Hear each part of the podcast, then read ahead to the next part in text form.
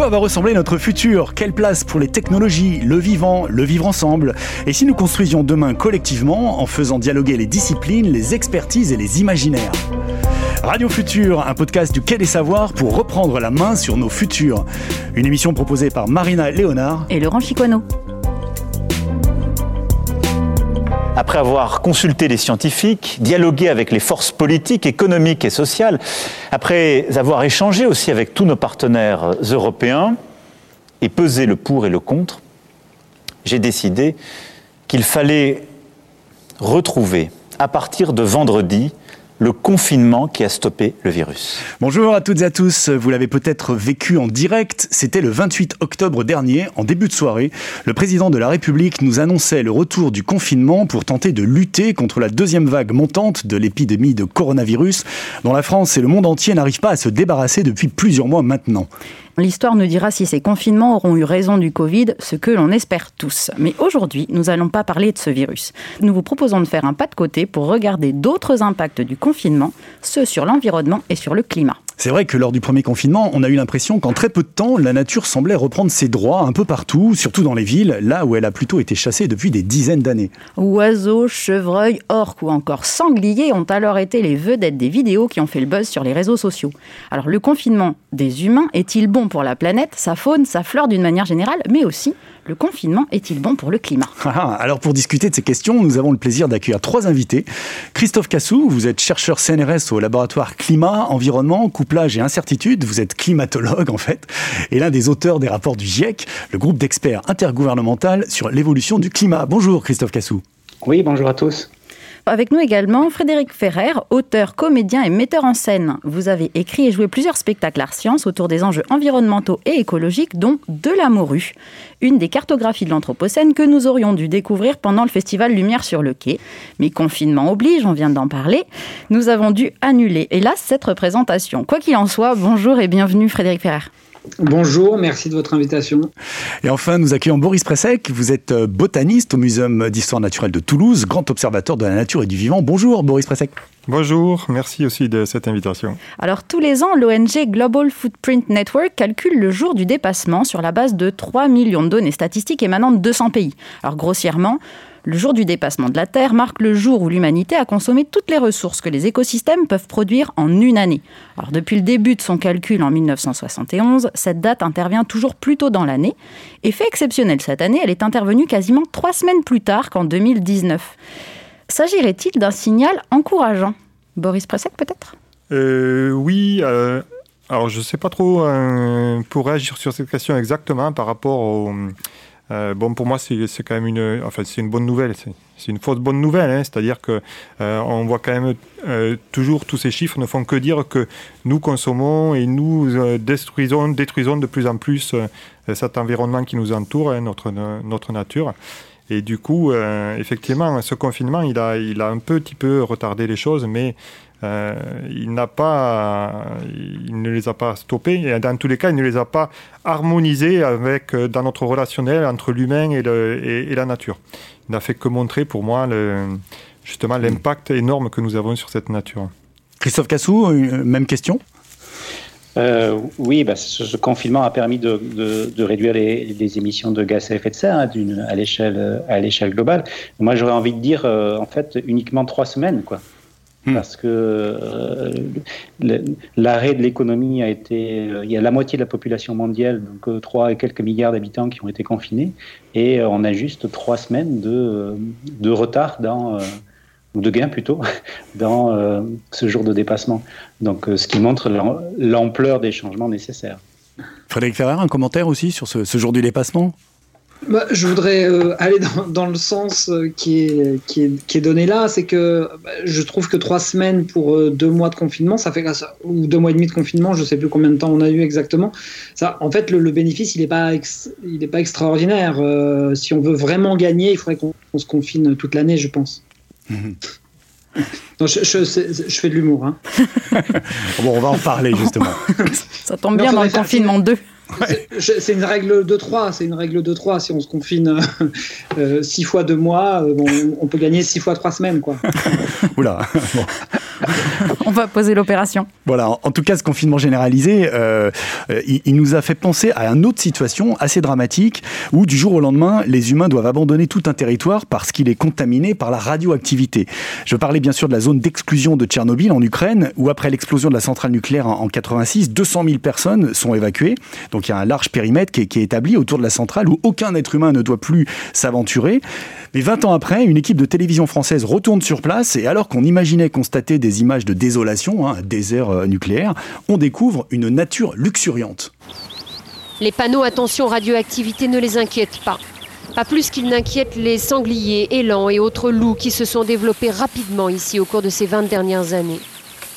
Les chercheurs du labo de radioécologie de Slavutich ont photographié dans la zone d'exclusion des animaux rares. La faune présente autour de la centrale au moment de l'accident a été décimée, mais d'autres animaux sont venus des zones avoisinantes, attirés parce que l'homme, leur principal ennemi, avait quitté les lieux. Alors c'est impressionnant, cette, capacité de résilience que semble avoir le vivant, Boris, pour faire l'avocat du diable, quand on voit la capacité justement du vivant à, réinvestir des territoires comme Tchernobyl, hein, après la catastrophe, on a pris cet exemple parce qu'il est vraiment emblématique. Est-ce que finalement on ne fait pas trop de soucis quant à nos impacts sur l'environnement? Est-ce que finalement la nature elle se débrouille pas toute seule. Oui, effectivement, la nature, elle se débrouille toute seule et puis elle peut se, euh, régénérer ou réinvestir des territoires qu'on abandonne du coup à cause du confinement, hein, à partir de petits territoires qui vont se trouver en périphérie, par exemple dans le périurbain toulousain, on va avoir des petits patchs de forêts, de prairies, de zones humides qui vont permettre de, de jouer le rôle de réservoir de, de, ce vivant qui va après pouvoir se déplacer, hein, parce qu'en fait, cette nature, finalement, elle aussi, elle est confinée. Hein, elle est confinée tout le reste du temps. C'est-à-dire que nous, elle a été confinée quelques semaines. Et la nature, on l'a confinée, euh, enfin, on la confine depuis tout le temps, en fait. Mmh. Quand on s'en rend compte, euh, dans nos parcs, dans nos, jardins, dans nos forêts euh, euh, bien délimitées par des routes, etc. Donc là, on lui a donné l'occasion de sortir et sa très grande résilience lui permet de, réinvestir, de se réadapter à, ces vides que nous, que nous créons. Voilà. Pour autant, autant, bon, moi j'écoute ce reportage sur Tchernobyl et je me dis aussi, bon, l'humain, nous faisons partie de la nature. C'est pas la, solution, ce n'est pas de confiner la nature. Mais oui. Hein, c'est pas non plus d'être confiné. La, solution, c'est d'arriver à accepter cette nature qui, euh, qui re-rentre dans nos espaces et puis surtout euh, euh, de la tolérer. Parce qu'il y a un gros manque de, de tolérance de cette nature sauvage.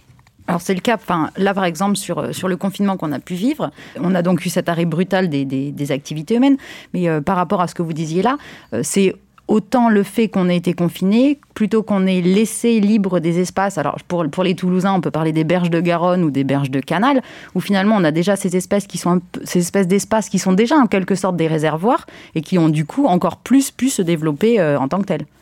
Ah oui, complètement, mais ça concerne aussi même les trottoirs, hein, puisque sur les trottoirs, le fait de ne plus avoir de fréquentation, de désherbage, on a eu toute une flore qui s'est... Alors, ce n'est pas une flore euh, rare, hein, c'est une flore commune, mais seulement les espaces disponibles ont été énormes, et cette flore, elle a pu fleurir, en plus à la bonne période, hein, c'était le printemps, attirer des, attirer des insectes qui eux-mêmes ont attiré des oiseaux, et donc pour tout le monde, il y a eu une espèce de retour de cette nature. Euh, et alors, bien sûr, dans les espaces un peu plus euh, sauvages, comme les berges de Garonne, les berges de l'Ers, du canal, on a eu même des renards qui sont, qui sont revenus, peut-être interloqués de, chercher des humains, euh, chercher les joggers, etc.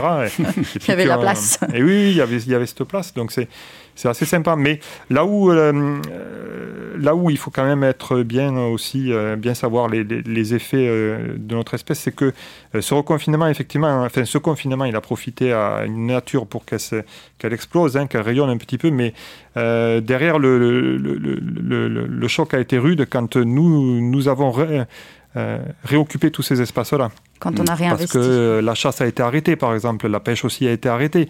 mine de rien, toutes ces espèces, en forêt de Boucon, par exemple, les sangliers, les chevreuils, n'ont plus de pression de prédation. Et du coup, euh, bon, on va, les retrouver dans les espaces qui, d'un coup, sont réinvestis par l'humain, sans qu'il y ait eu de réflexion en fait sur comment réoccuper ces espaces-là, comment revivre avec cette, nature sauvage. C'est ça la, réflexion qu'il faudrait avoir. Donc là, ce que vous nous dites, c'est qu'effectivement, il y a eu euh, à la fois le fait qu'on avait plus de temps pour observer la nature, parce que ça a fait pas mal de débat. Est-ce que c'est qu'on a eu juste plus de temps pour l'observer et du coup on voyait mieux ce qu'il y avait autour de nous, mmh. ou est-ce qu'il y avait vraiment, vraiment eu une réappropriation des espaces? Donc... Ah, les, deux. Alors, il y a eu une réappropriation des espaces et c'est vrai que c'est vrai que des espèces en ont profité pour euh, euh, sortir de leur de leur confinement justement, hein. mais euh, il n'y a pas eu une explosion de nature. Non, il n'y a pas eu une explosion de nature. On a été sur des, choses qui étaient déjà là, des, des espèces végétales et animales qui étaient déjà présentes, qui sont déjà là. Il n'y a pas eu une explosion. Bon, deux mois et demi de confinement, c'est trop court. Il en, aurait fallu, euh, il en aurait fallu beaucoup, beaucoup plus. Par contre, ça a été un super outil de sensibilisation. Euh, euh, ça, je pense qu'on a gagné en termes de sensibilisation à l'environnement dix ans de, de, de, pratique, quoi, hein, hmm. en, quelques semaines. Voilà, et ça, ça c'est ça c'est chouette parce que on a pu justement mettre en avant toute cette nature sauvage qui profite aussi à, parce qu'en fait, on l'a bien vu, hein, les personnes qui ont remarqué tout ça le remarquer dans leur cadre de vie, mm. en se disant mais c'est génial euh, de, voir tout ça, d'écouter tout ça, euh, autre banque, enfin autre, autre chose que des voitures, que des avions, etc. Et pour nous, en termes de sensibilisation, enfin pour nous, je veux dire pour les naturalistes qui font de la sensibilisation à l'environnement, c'était euh, c'est super quoi. Voilà, s'il devait y avoir au moins un effet positif, c'est celui-ci. Oui, c'est un changement de regard en fait. On a eu plus de temps aussi pour, pour regarder sur notre environnement. la, question, elle est effectivement sur, sur la mesure de cette baisse de pression anthropique, hein, donc des actions de l'homme sur, sur l'environnement. Christophe Cassou, est-ce que ce sont des éléments euh, au niveau du GIEC, par exemple, et de, plus, manière plus générale dans vos travaux sur en, termes de climatologie euh, Évidemment, vous avez plein d'indicateurs. Est-ce que cette question de la place de la biodiversité, par exemple, vous faites le lien euh, dans, vos travaux? Est-ce que c'est des indicateurs aussi que vous développez? Alors, on ne développe pas pas, des indicateurs en tant que tels sur, le, sur la biodiversité, c'est plutôt un autre, un autre groupe qui est l'IPBES, oui qui, euh, qui est en charge, en charge de, de, tout cela.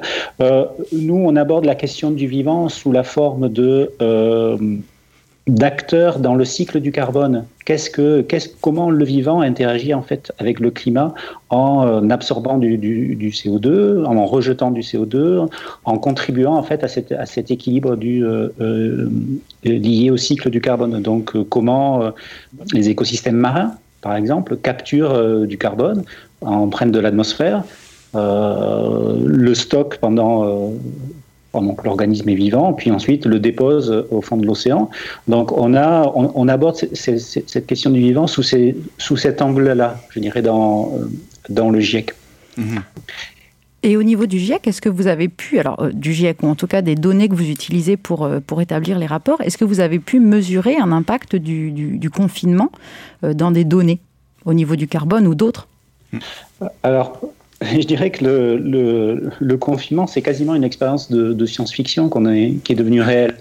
Euh, dans notre, euh, à l'aide de, nos modèles de climat, à l'aide de, nos, équations, de notre connaissance du, du, système, on fait ce qu'on appelle nous des expériences de sensibilité, c'est-à-dire que bah, on peut par exemple couper la quantité d'énergie qui vient du soleil. Euh, de, de, manière totalement irréaliste, mais de manière forte, pour voir un peu comment le système climatique réagit. Mhm. Et on avait déjà fait des scénarios où on coupait de manière rapide euh, les émissions de gaz à effet de serre ou les émissions de polluants. Et donc pour justement tester nos modèles, mhm. voir un petit peu ce qu'ils ont dans le ventre. Et là, donc on est en train de vivre une expérience en fait, une expérience de science-fiction, euh, une expérience réelle. Et donc on le mesure, on le mesure aujourd'hui. Euh, si on se rapporte au premier confinement, on ne va pas parler du deuxième puisqu'on est en, plein dedans, mais euh, les, la baisse des émissions de, CO2 pour la France euh, sur le premier semestre, les premiers six mois de, l'année, correspond à peu près à 13%. 13% de baisse de CO2, ce qui est, ce qui est assez considérable. À l'échelle mondiale, c'est 7%. Ce qui est quand même déjà quelque chose d'important, mais qui reste quand même minime. Voilà, c'est quelque chose d'important, mais en fait, il faut regarder quel est, quel est l'effet de ces 7% sur, les, sur le climat, parce que c'est 7% des émissions. Et on confond souvent émissions et concentration de CO2 dans l'atmosphère. Donc on a baissé les émissions, mais la concentration, qui correspond à la quantité de CO2 qui reste dans l'atmosphère, elle, elle a continué à augmenter. Parce que même si on baisse de 7%, on émet toujours plus de carbone que ce que le système climatique peut, absorber, peut, digérer, on va dire. C'est ça, c'est qu'on continue à accumuler, en fait, même hmm. si c'est moins, on accumule toujours. Exactement, oui. C'est l'image de la baignoire qu'on utilise toujours. Hein. C'est un robinet qui est ouvert et puis euh, le siphon également. Et quand le, le, débit du siphon est plus petit que, que ce qui vient de que le robinet, euh, la baignoire continue à augmenter. Mhm. Donc si on a là, on a un petit peu diminué le robinet, le débit du robinet, mais euh, le siphon n'est pas n'est pas assez gros pour tout absorber. Mhm. Donc le CO2 s'accumule toujours dans l'atmosphère. Est-ce que les résultats que vous avez pu mesurer euh, dans, le réel, je dirais, euh, viennent corroborer vos modèles mathématiques? Est-ce que vous avez appris aussi sur un plan euh, plus épistémologique, je dirais, sur, ces, modèles que vous, sur lesquels vous travaillez depuis un moment? Oui, tout à fait. Donc, ils nous permettent de. alors, nos modèles dans ces expériences qu'on appelle de sensibilité nous montraient que si on baisse de manière brutale mais non continue le CO2, on aurait un impact climatique qui serait très minime. Et euh, ce qui est en train de, se confirmer euh, euh, aujourd'hui, c'est que si on regarde la, température globale de la planète, l'année 2020 sera certainement la deuxième année la plus chaude jamais enregistrée depuis 1850. Et pourtant, on a baissé cette année de 7% les émissions. par contre, il y a un aspect très intéressant qui, valide aussi nos modèles et qui porte sur la diminution des, des particules atmosphériques ou de la pollution atmosphérique. Euh, on, a, évoqué ici le CO2, mais les, émissions de, particules, donc de poussière liées à l'industrie, au transport, ont été drastiquement diminuées pendant euh, le confinement. On va jusqu'à des valeurs de 60-70% pour certaines, certains composés, certaines poussières euh, liées en particulier au transport et à l'industrie, à la diminution de, l'activité des, transports et de l'industrie. Et donc on voit que localement, on a des effets euh, qui sont liées à cette baisse de, baisse de pollution. Et ça, c'est absolument essentiel. Parce que le climat, c'est pas uniquement le CO2. Bien sûr, le CO2 engage la planète pour des décennies. Mais euh, localement, on a aussi l'effet de ces, de ces poussières et de ces, de ces particules. Et l'effet est notable sur euh, le rayonnement du soleil, par exemple. Mhm. Mais il est également notable en termes de, de santé, de santé publique. Donc il y a vraiment un co-bénéfice là dans le, dans le, la réduction des, de, l'activité, euh, co-bénéfice dans le sens où euh, c'est bon, bon pour le climat en termes de qualité de l'air et bon pour la santé aussi. Mhm. Frédéric Ferrer, je rappelle que, que, vous êtes euh, auteur, comédien, metteur en scène. Vous vous intéressez à, ces sujets, justement, aux impacts des activités humaines sur l'environnement. Qu'est-ce que ça vous inspire, ce, ce, ce, confinement, enfin ces confinements que nous sommes amenés à, à vivre? Euh, bah, là, je réagis à ce qui vient d'être euh, à ce qui vient d'être dit. J'avais des, des, des, idées. En fait, c'est le confinement. Moi, pour moi, c'est une c'est une formidable c'est un formidable moment, même si euh, je suis confiné hein, et que je, je, ne joue, je ne joue plus. Euh, mais c'est un formidable moment d'observation, évidemment, parce qu'on est dans, dans, dans une situation inédite qu'on aurait dans les qui, qui sont plutôt dans, dans, dans les scénarios de science-fiction de certains livres, etc. Et qui et qu'on a la chance de vivre en direct, la chance ou la malchance. Euh, oui, enfin, voilà. Ce sera une euh, expérience de notre vie quand même. Oui. Euh, voilà, oui, et puis, puis bientôt avec les, les, les, applications de traçage qui étaient pensées dans un futur vraiment dystopique, qui, sont, qui vont être peut-être maintenant notre, notre quotidien pour essayer de se protéger les uns les autres. non, je pensais tout à l'heure, juste, je réagis là, parce que on pourrait, je pourrais en parler pendant des heures de, de, ce que, de ce que le confinement produit sur ma créativité et mon, et mon imagination. Encore un effet positif. non, ou pas du tout en fait, aussi parfois. Il ne se passe rien. Euh, mais disons, je, reviens sur le confinement pour les animaux, puisque c'était la question tout à l'heure pour les autres espèces. Je me disais, euh, euh, j'avais envie de, de, de, regarder aussi du point de vue de l'espèce, des différentes espèces animales qui ont, qui ont peuplé des territoires là où nous n'étions plus présents, plus dehors. Ils ont dû être bien surpris dans un premier temps de plus nous voir, ceux qui étaient habitués à nous voir.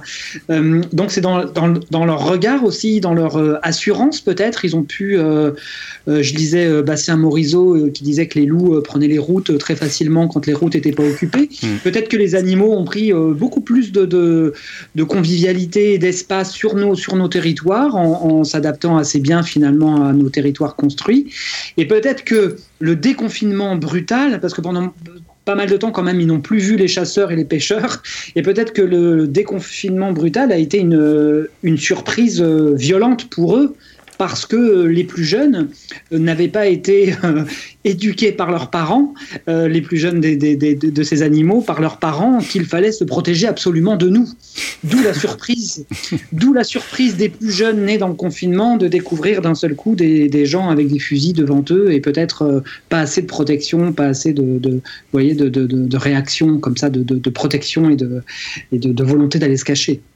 Boris Pressac, vous vouliez peut-être réagir sur, euh, sur l'appropriation par les loups Oui, non, mais c'est vrai. Hein. De toute façon, toutes ces espèces, on les appelle commensales, c'est-à-dire que ce sont des espèces animales et végétales qui, vivent déjà avec nos activités. Alors en général, elles vivent cachées parce qu'on essaie de s'en débarrasser quand elles sont trop présentes. Puis là, du, coup, elles étaient présentes euh, beaucoup plus. Mais elles sont déjà adaptées à notre présence, à nos infrastructures, à notre éclairage, etc. Hein. On voit bien sûr des hérissons, des chauves-souris, des écureuils, tout ça. on les voit dans nos grandes villes, même dans les plus grandes villes. Euh, et là, effectivement, moi, c'est ce que je disais aussi, c'est-à-dire qu'il y a des oiseaux qui ont niché, par exemple, plus bas que d'habitude parce qu'ils n'étaient plus dérangés. Et d'un coup, euh, le nid était fait, et puis les gens arrivent, euh, ressortent d'un coup avec les dérangements incidents, hein, les bruits, les, mouvements, etc. Et, ça perturbe effectivement les nichés, ça perturbe les mises bas à une saison où, des, mammifères mettent bas aussi. Donc c'est sûr, c'est sûr qu'il y a eu... mais ça, ça on n'a pas pu le mesurer. Hmm. Ça, on ne peut pas le mesurer euh, parce que euh, on ne mesure pas, dans tous les cas, on n'étudie pas suffisamment cette écologie euh, de ces espèces-là qui sont liées à nos, nos, activités, à notre présence. Hmm. Il aurait fallu le faire. Pardon, peut-être qu'il y a eu une baisse de la vigilance de, de, la part des espèces, en fait.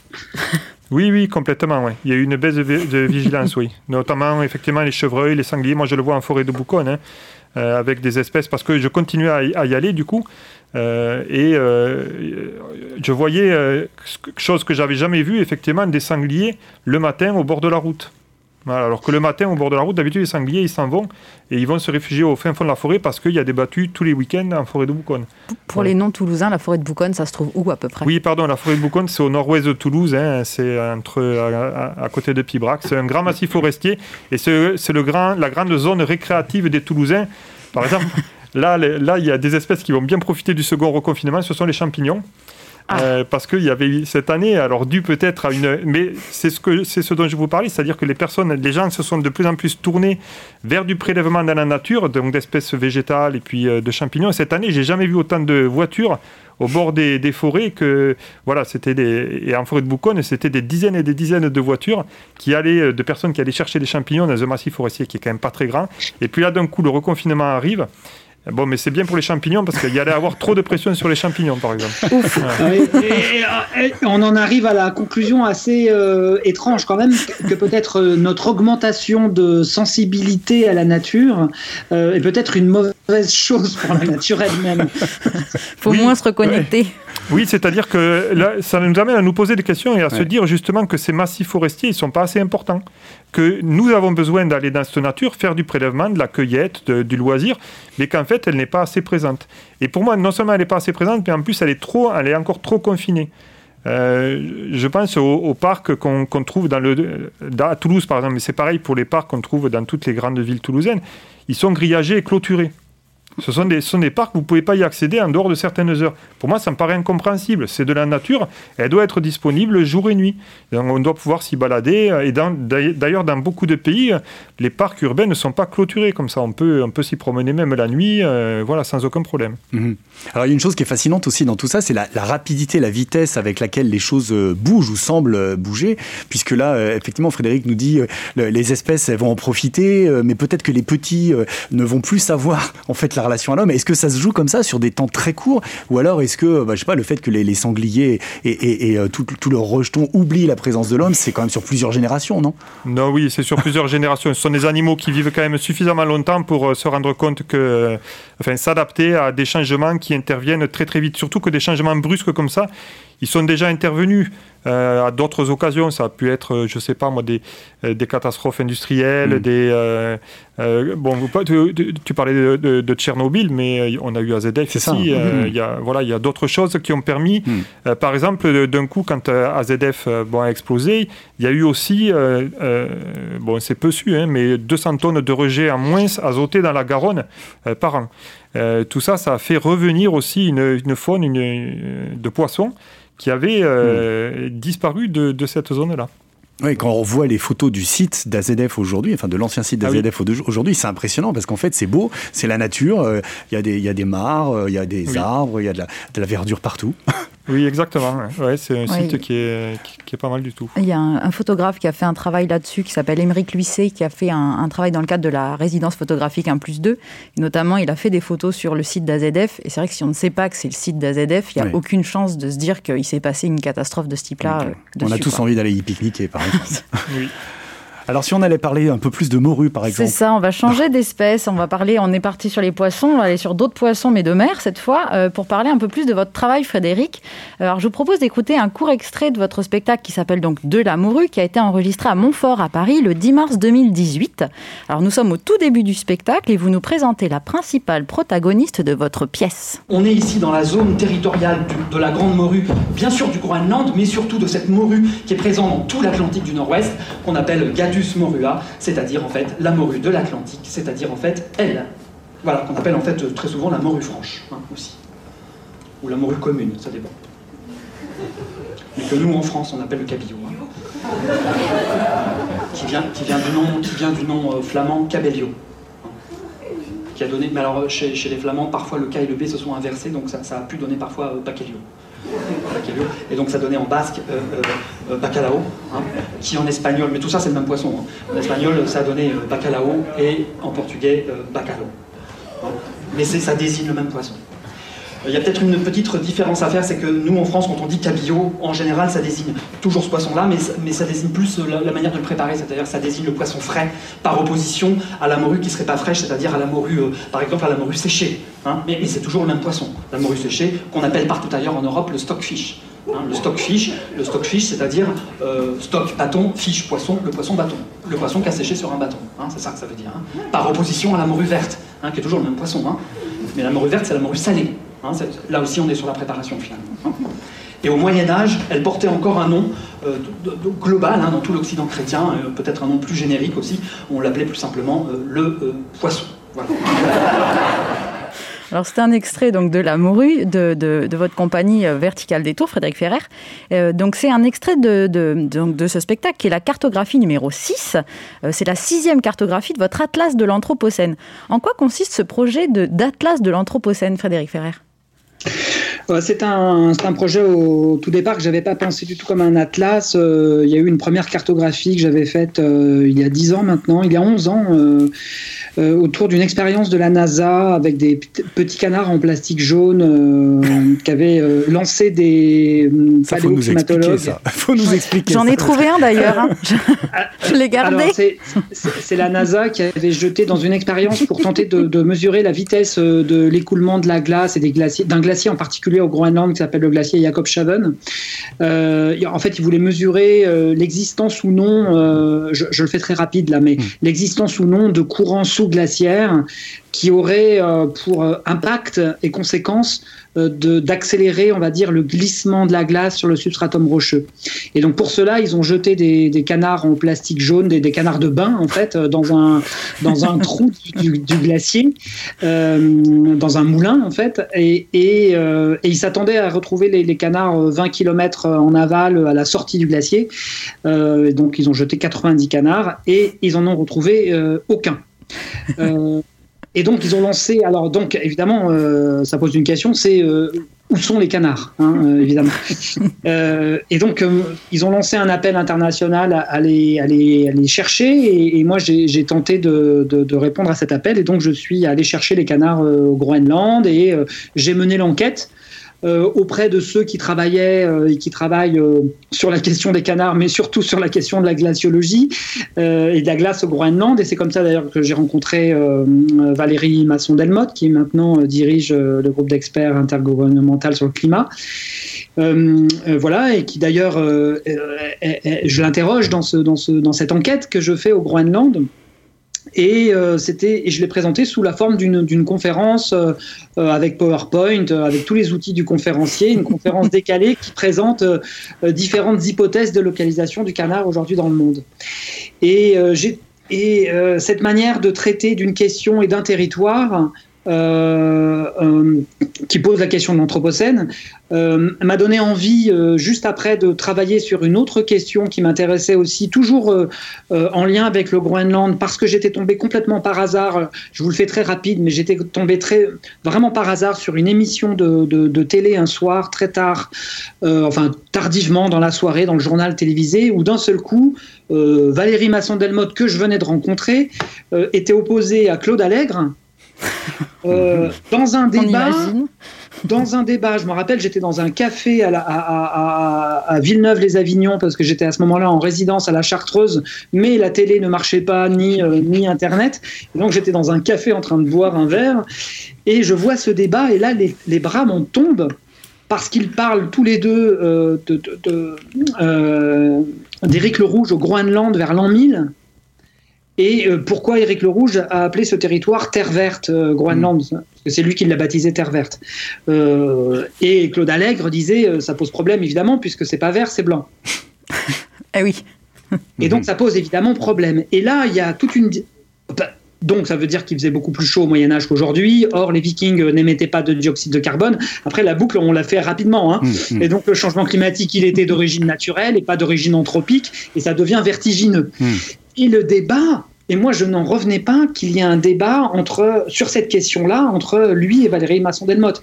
Et Allègre euh, avait une manière de parler très. Euh, hmm. euh, il, est assez brillant dans sa, hmm. dans sa, prise de parole, etc. Hmm. Et donc en écoutant ce débat, je me suis dit, mais je vais faire une deuxième cartographie pour savoir qui a raison. Ah bah tu as raison. C'est-à-dire les, les climato-sceptiques ou, euh, euh, ceux que j'appelle, enfin, quel clan principal aujourd'hui avec un nom euh, qui n'est pas très joli, mais que j'appelle les réchauffistes. mais ceux qui considèrent, voilà, qui diagnostiquent évidemment le changement climatique, il est d'origine anthropique, on n'a plus besoin de le prouver, quoi. mais donc, et donc après, c'est une enquête autour de Éric le Rouge a-t-il menti, n'a-t-il pas menti, le Groenland était-il vert, n'était-il pas vert, et, voilà. et petit à petit, l'idée L'idée de, et là je réponds à votre question euh, définitivement. Merci. Euh, mais, l'idée de passer d'un territoire à l'autre euh, et d'une question à l'autre, à chaque fois en, en, prenant en jeu un territoire et une question qui se pose à cet endroit-là, je me disais que ça pouvait faire un atlas, un atlas d'aujourd'hui, un atlas de l'Anthropocène. Et donc il est né il y a dix ans. je suis peu productif au, sens où je fais une carte, ça s'appelle des cartographies, j'en fais une tous les deux ans à peu près. Et donc là, avec la morue, j'en suis à la sixième. Après m'être intéressé dans la troisième à un moustique et dans, a aux maladies qu'il véhicule et à la, mhm.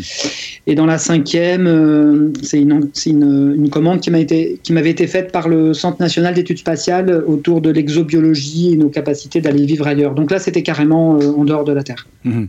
Alors c'est intéressant parce que vous travaillez, euh, vous aussi, Christophe Cassou, sur l'anthropocène, sous l'angle scientifique. Qu'est-ce que ça vous inspire, ce, ce genre de, de démarche? Est-ce que d'après vous, c'est de nature à justement pouvoir mobiliser un large public autour de, ces enjeux pouvoir aussi euh, diffuser de la connaissance, euh, de la connaissance scientifique euh, auprès des publics.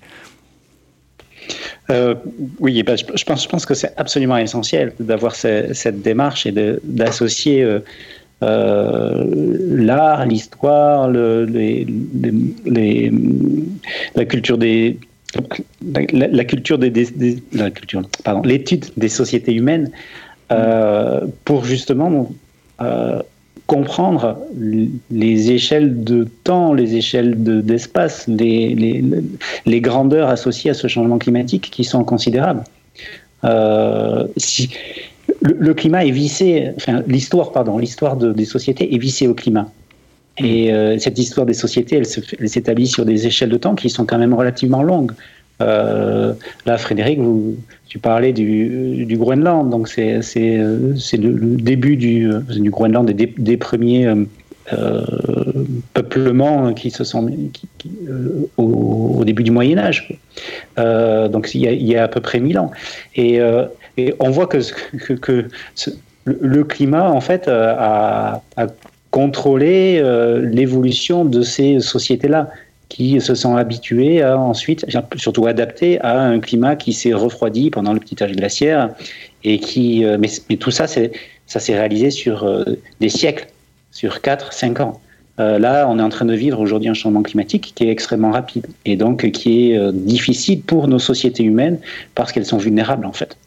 Mais c'est absolument essentiel, je pense, d'avoir ce, mariage, ce dialogue entre l'art, la culture, la littérature sur, sur ces questions climatiques parce que le climat, ça touche au vivant. Et, dans, le vivant, il y a, toutes ces composantes-là.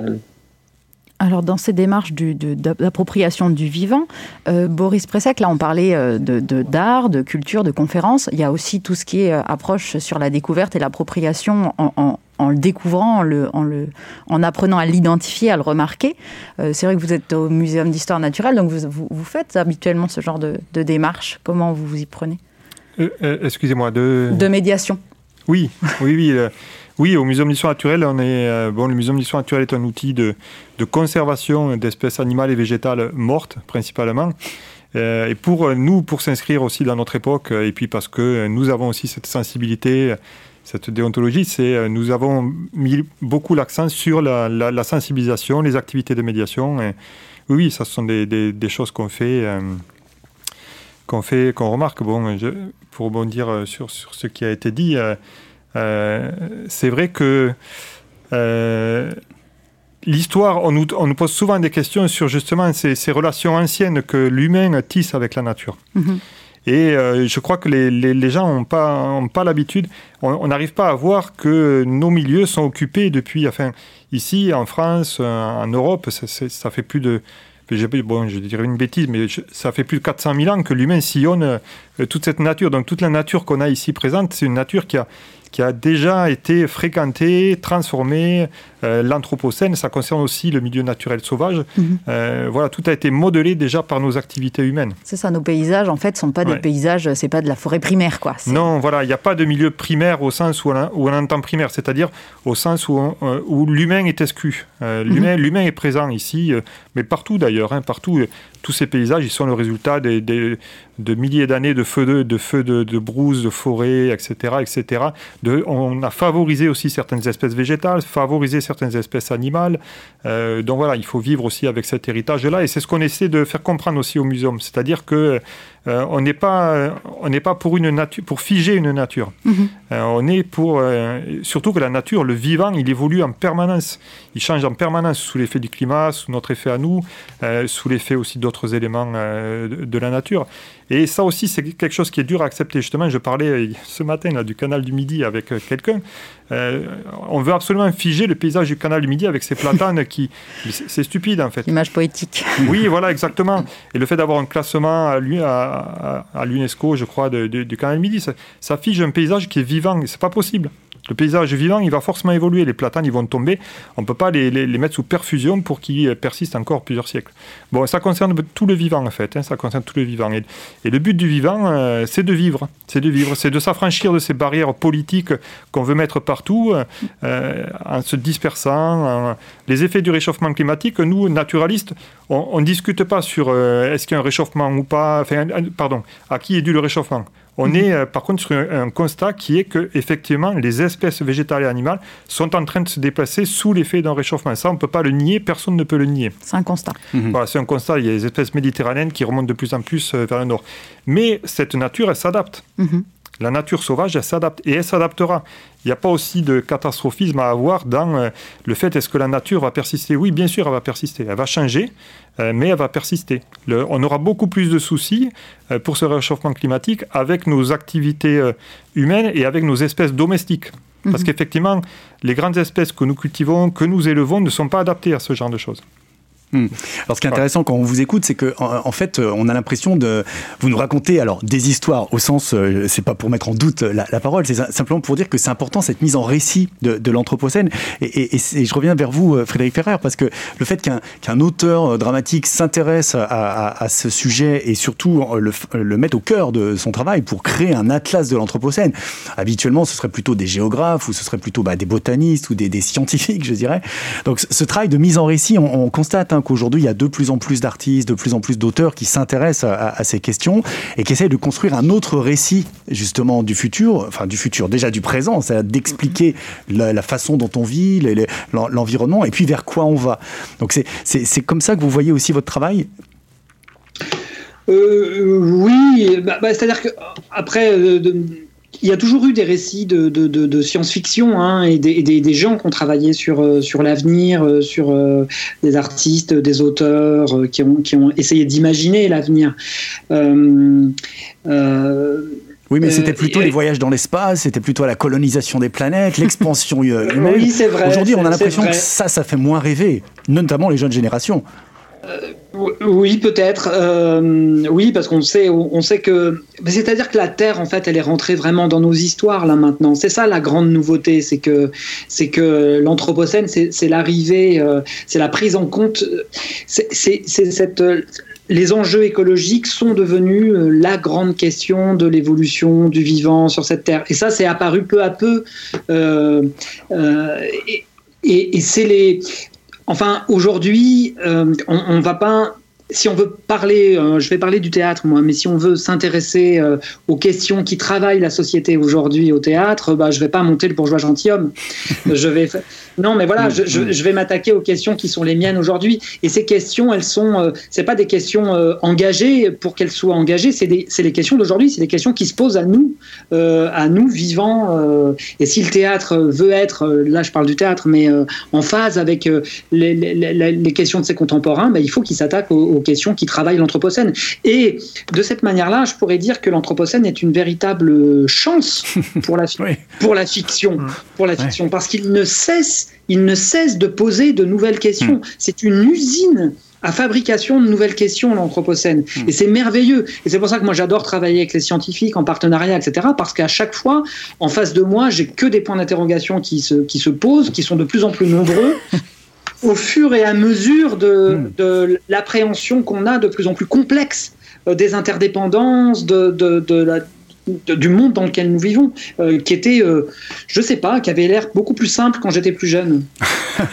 Alors, Christophe Cassou, euh, sur, les questions qui fusent, vous avez, vous avez abordé, enfin, vous avez même participé à l'expérience Le Train du Climat. Est-ce que, alors, les questions ont fusé côté scientifique, est-ce qu'elles ont fusé de la même manière côté, côté appropriation par la société, comme l'évoque Frédéric? Oui, totalement. moi, ce, que je, ce que je retiens de cette expérience du, train du climat, donc c'est un train avec une exposition qui a, qui a circulé euh, pendant trois semaines euh, en France euh, avant la, conférence de Paris. Mhm. Donc un train qui a accueilli 27 000 visiteurs. Qui a sillonné toute la France. Qui a sillonné toute la France, voilà. Et, et, et, moi, ce que j'en retiens, c'est pour rebondir sur ce que, ce que Frédéric disait, c'est que pour faire passer ces messages les messages sur le climat, il faut toucher à la perception. Il faut toucher à, euh, euh, la relation qu'on a euh, au vivant, à la planète et, à l'autre. Et quand on arrive à inscrire le climat dans ce, dans ce prisme-là, il est, tout, naturellement, il y a une, une prise de conscience et une sensibilisation qui se fait et on devient acteur en fait du, euh, euh, des changements climatiques et, acteur pour euh, construire les futurs et les imaginaires futurs. Et, ça, c'est absolument essentiel. Et je pense qu'il y, a une, y a une rupture quand même en, en, termes de, de, société qui est assez récente et donc qui est liée à l'Anthropocène, c'est que le climat a toujours été considéré comme quelque chose que l'on subissait et qu'on devait, mm. auquel on devait s'adapter. Et aujourd'hui, on a la preuve que euh, nos activités humaines modifient le climat local, certes, mais modifient aussi le climat à l'échelle planétaire. Et donc on a, euh, on a, on, passe de, de, cet état où on doit s'adapter, on subit euh, et on ne peut rien y faire, c'est le hasard, à quelque chose où, enfin un état d'esprit où, où on est moteur en fait des changements futurs et on est responsable des changements futurs. On devient acteur. Et ça, c'est, on devient acteur. Et ça, c'est, très différent. Euh, enfin, la, perception, la relation qu'on a avec le climat, en fait, devient être très, très différente. Et puis, ça permet aussi de, d'aborder les, quelque chose qui est, qui, est, constitutif de la vie, c'est la notion de risque. Mmh. Euh, les changements climatiques vont induire des risques, il faut minimiser les risques euh, pour les générations actuelles, pour les générations futures, il faut penser à l'avenir, et ça, ça c'est une manière d'imaginer le futur qui est, est très différente par rapport à euh, même il y a, il y a 40-50 ans. Hein. Mmh.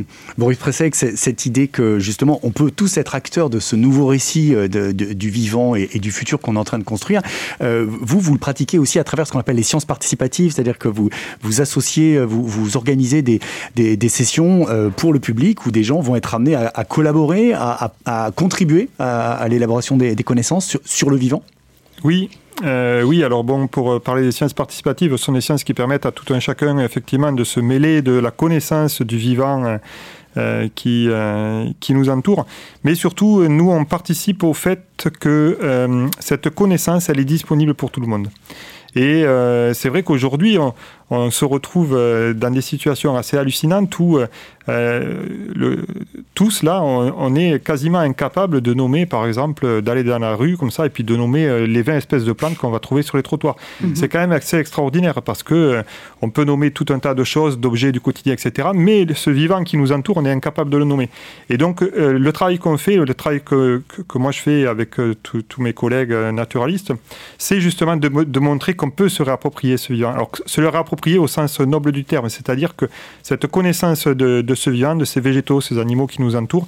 Elle est essentielle déjà d'une part pour euh, les accepter, Hein, euh, euh, pour les respecter. Et puis elle est essentielle aussi parce que ce vivant, et ce vivant, il va nous aider dans nos démarches de, d'avoir un meilleur cadre de vie au final, parce que effectivement, ce climat il se réchauffe. Le, premier, premier qui va embêter, c'est l'espèce humaine, mm-hmm. bien avant d'embêter les espèces végétales ou animales qui vont se déplacer, comme, comme je vous disais. Donc voilà, on a, effectivement ce gros travail de sensibilisation. Les sciences participatives, c'est un moyen qui permet de montrer aux, personnes qui s'y intéressent qu'eux-mêmes peuvent être acteurs de la connaissance de ce vivant, acteurs de la préservation aussi de ce vivant, c'est ça aussi qui est important, et puis eux-mêmes acteurs de sensibilisation, parce qu'une fois qu'ils vont le connaître, qu'ils vont l'avoir identifié, ils vont pouvoir sensibiliser leurs voisins, leurs enfants, etc., euh, etc. Oui, c'est une façon de, faire diffuser euh, un peu ce, savoir. Alors, je, voudrais insister, euh, revenir sur juste euh, ce fait que les scientifiques alertent déjà depuis plusieurs dizaines d'années. on avait envie de vous faire écouter un, dernier extrait audio, justement, un extrait sonore. C'est un court reportage qui a été diffusé dans le journal de, de 13 heures de la chaîne La 5, hein, pour ceux qui se souviennent. C'était début 1990, le 26 janvier 1990. C'était un reportage sur la fin du monde est-elle proche Ça s'appelait la fin du monde est-elle proche Et plusieurs scientifiques étaient interviewés, comme Paul Caro ou, ou Jean Jean-Marie Pelt et écoutez ce qu'il disait. Qui seront les chevaliers de l'Apocalypse? Comment mourra la Terre? À cette question mythique, la réponse des scientifiques est tout à fait contemporaine. Eh bien, moi je pense que la fin du monde, elle viendra par l'homme lui-même. On sait que le Soleil s'éteindra dans 4 milliards et demi d'années, que dans 3 milliards et demi d'années, il fera déjà très très chaud et qu'on pourra pratiquement plus survivre. Donc on est certain que la Terre, elle s'arrêtera telle qu'elle fonctionne aujourd'hui. Mais elle peut s'arrêter beaucoup beaucoup plus tôt si nous faisons beaucoup de bêtises. C'est une rupture de la quotidienneté, quoi, la fin du monde. Une rupture énorme de la quotidienneté. À la psychose de l'holocauste nucléaire des années 80 succède l'empoisonnement de la planète. L'eau, la terre, l'air sont contaminés par l'activité industrielle, une menace qui n'a rien de mythique. Le degré de la menace est sérieuse puisque en 50 ans, on a détruit la moitié des grandes forêts du monde. Bah, à ce rythme, dans 50 autres années, il n'y a plus de forêt et on a par conséquent détruit la couverture végétale de la planète. Et, sans plantes, il n'y a pas d'homme, ça tout le monde le sait. Oui, Boris Pressek, c'est ce que vous disiez, sans plantes, il n'y a pas d'homme et c'est les, les, hommes qui vont d'abord euh, souffrir de ce réchauffement climatique. Oui, changement climatique. Ce sont les humains. Alors ce que j'écoute là, c'est intéressant parce que euh, j'ai lu il n'y a pas longtemps un livre que j'aurais dû lire depuis très longtemps, qui est le, Printemps silencieux de Rachel Carson. Et c'est une personne qui disait en 1952 quand même, hein, mm. aux États-Unis, qui, qui, montrait toutes ces catastrophes écologiques euh, dues à l'utilisation de produits phyto, phytosanitaires, mais pas seulement, hein, à l'industrialisation énorme des États-Unis à l'époque. Ça aurait pu être fait en Europe. Et effectivement, c'est. Euh, alors, on ne va pas détruire la vie. Hein. La vie, euh, on ne peut pas la détruire, donc il y aura toujours du vivant. Par contre, notre cadre de vie, euh, notre ambiance, les, bruits des oiseaux, la vision des renards, etc., les, plantes, un coquelicot qui fleurit, c'est tout ça qui, est menacé. C'est tout ça qui est menacé. Et donc, au final, c'est ce qui participe à notre bien-être, hein, beaucoup, plus que, beaucoup plus que la possession d'objets. Hein. bon, voilà, etc. Christophe Cassou, vous vouliez peut-être réagir sur, sur cet extrait sur euh, les chevaliers de l'Apocalypse? Oui, oui, bah, y a, en tant que climatologue, on voit bien que euh, bah, l'alerte avait été donnée dans les années 90, 80, 90, et puis on est passé de l'alerte climatique euh, dans ces décennies-là à l'urgence climatique aujourd'hui. est-ce, est-ce que l'accroissement des connaissances, l'augmentation des connaissances montre en fait en, termes de, climat que, que tout cela correspond à un équilibre qui est très subtil et qui est très fragile. C'est vraiment une horloge suisse, le, climat. Et ben, dans son dernier rapport, le GIEC a montré quels seraient les, les impacts de changer, d'augmenter la température de 0,5 degré à l'échelle globale. 0,5 degré, c'est tout petit. Hmm. en fait, les impacts sont considérables. Donc on voit qu'en fait, on, parle là d'un d'un système. Il y a beaucoup de personnes qui, utilisent le mot machine climatique. Et je trouve que c'est vraiment un mot horrible parce qu'on est dans un système climatique hmm. où tout est interdépendant, tout interagit et tout est extrêmement fragile. Euh, et, on peut, à cause de cette fragilité, mais basculer vers des, euh, nouveaux États qui, euh, qui conduisent à des, à des, changements qui peuvent être vraiment radicaux.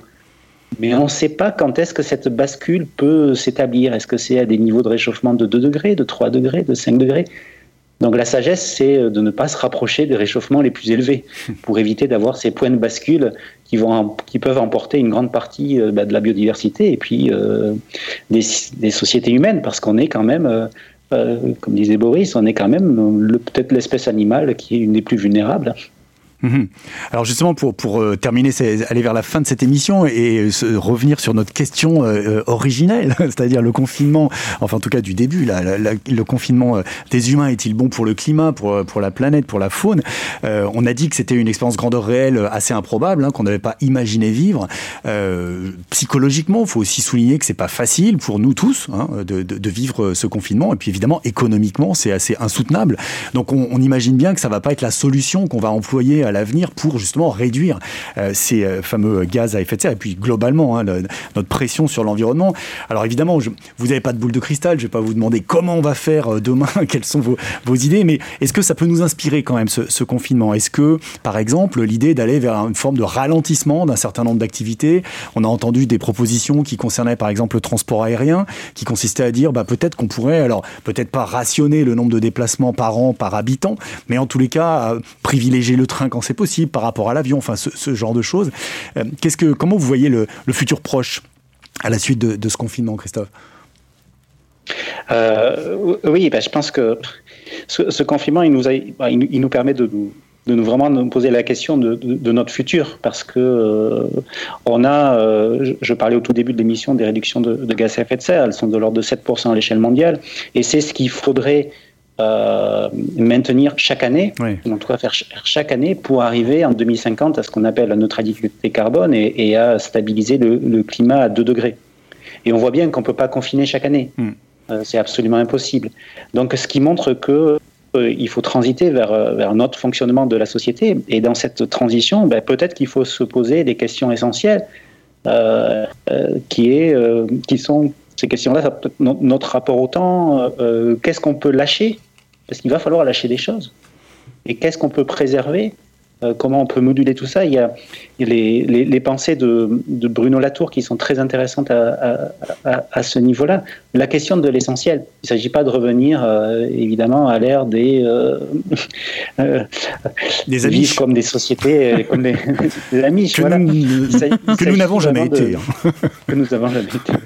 Il s'agit vraiment de se poser la, question de l'essentiel. Et moi, je dirais qu'il y, a deux, dans cet esprit de, changement, il y a deux aspects. Le premier, c'est ne pas nuire, c'est agir en arrêtant de nuire, euh, c'est-à-dire euh, ne pas déforester. dit, ça sert à rien de planter des arbres si on continue à déforester. La première chose, mmh. la plus logique, c'est de ne pas déforester. Et la deuxième, la deuxième c'est de transiter euh, vers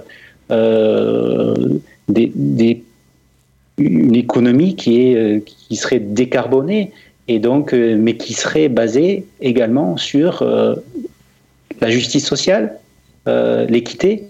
Donc, ça serait une, une, une, occasion formidable en fait de transiter vers un mode de vie qui serait beaucoup plus juste et qui serait compatible avec la physique climatique, la physique du système climatique et cette, cette limite à vers 2 degrés qu'il faudrait absolument respecter. Frédéric Ferrer, même, question, euh, en, guise de conclusion de, votre côté, en tant qu'artiste, en, tant que, comédien, euh, comment ce confinement il va vous nourrir? Tout à l'heure, vous disiez que c'était pas si facile que ça finalement hein, d'écrire quand euh, on est tout seul et on est isolé des autres. Bah euh, oui, euh, enfin à titre personnel, euh, moi j'ai rarement, j'ai rarement autant commencé et annulé des projets aussi rapidement. Oui, on voit bien. Donc je suis sans cesse en train de construire et de déconstruire. mais bon, c'est peut-être comme ça aussi qu'il faut aujourd'hui avancer et questionner tout ce que l'on faisait auparavant, sans chercher à essayer de retomber sur nos pattes, mais je, sais bien que c'est compliqué économiquement euh, et socialement, euh, à titre général, pour le coup. Euh, comment faire pour que, que des nouveaux choix que nous fassions, là je rejoins ce que disait Christophe Cassou, puissent être socialement équitables pour tous. Quoi. donc voilà, donc c'est la, grande difficulté, c'est d'essayer de trouver des chemins qui sont protecteurs pour la société et protecteurs pour la planète. Boris Pressec, sur, euh, sur, sur, cette, sur cette équité par rapport à la nature, peut-être? Oui, euh, bon, en fait, il y a eu beaucoup de choses, beaucoup d'enseignements hein, pour moi dans ce confinement. un des premiers enseignements, c'est une sorte de relocalisation des économies. Et pour moi, au niveau nature, ça a été essentiel parce que euh, on a montré aussi qu'il était important d'avoir une, une, résilience importante de notre système agricole dans les régions. Et tout ça, si ça pouvait, et je pense que ça va le faire, favoriser euh, justement des circuits courts, voire très très courts, sur le, euh, comment les villages et les villes se nourrissent dans le périurbain, dans le périvillage, etc. Tout ça, c'est super important. Ensuite, et puis ça, ça, ça fonctionne, hein, parce que euh, pendant le confinement, effectivement, les, agriculteurs, ils ont été très, très sollicités, et puis euh, de plus en plus, maintenant, tout le monde s'y met, chambre d'agriculture, etc. Donc je pense que c'est vraiment un enjeu, qui a été compris. Une dynamique qui est partie, Une dynamique qui est bien partie. Et avec cette dynamique-là, il y a aussi euh, eu la dynamique de manger plus sain. Euh, pendant ce confinement. Euh, voilà, bon, et puis que ce soit accessible aussi à, tout le monde. Et puis l'autre dynamique pour moi qui est bien partie, c'est que euh, c'est le, ce que je disais, c'est le respect du vivant. C'est ce que vous disiez aussi, hein. c'est-à-dire respecter la vie, parce que le vivant, il est important en fait. Il est important pour nous, donc il est important de respecter, de tout respecter. Aujourd'hui, moi, je fais partie d'une génération qui n'a pas connu ça, qui n'a pas été sensibilisée du tout à ça à l'école. Aujourd'hui, à l'école, on fait intervenir aussi des, bon, mais des des experts du, climat, des experts de la nature, etc. Ce qui n'était pas du tout le cas. Et les enfants, ils ont aussi cette vision-là maintenant de. Euh, c'est pas seulement important de ne pas gaspiller, c'est aussi important de ne pas écraser les fourmis, de ne pas euh, tuer bêtement euh, un moustique, par exemple. Que, enfin, voilà. Je, bon, le moustique. je, peux, un peu exagérer des fois dans mes propos, mais. Bon, allez, une araignée. voilà, voilà, exactement, exactement. Une araignée, un serpent. Euh, on va plus. il, faut, il faut enseigner tout ça à nos enfants, mais il y a une vraie compréhension. Nous, euh, petits, on nous disait il faut, il faut tuer les vipères. Euh, aujourd'hui, on dit aux enfants il faut. Et ça a participé, le confinement a participé à cette euh, sensibilisation. Et ça, pour moi, c'est super important. Alors, effectivement, je suis pas pour le confinement des humains. Hein. Je suis, moi, pour le déconfinement de la nature. Que la nature, vienne vraiment dans nos villes.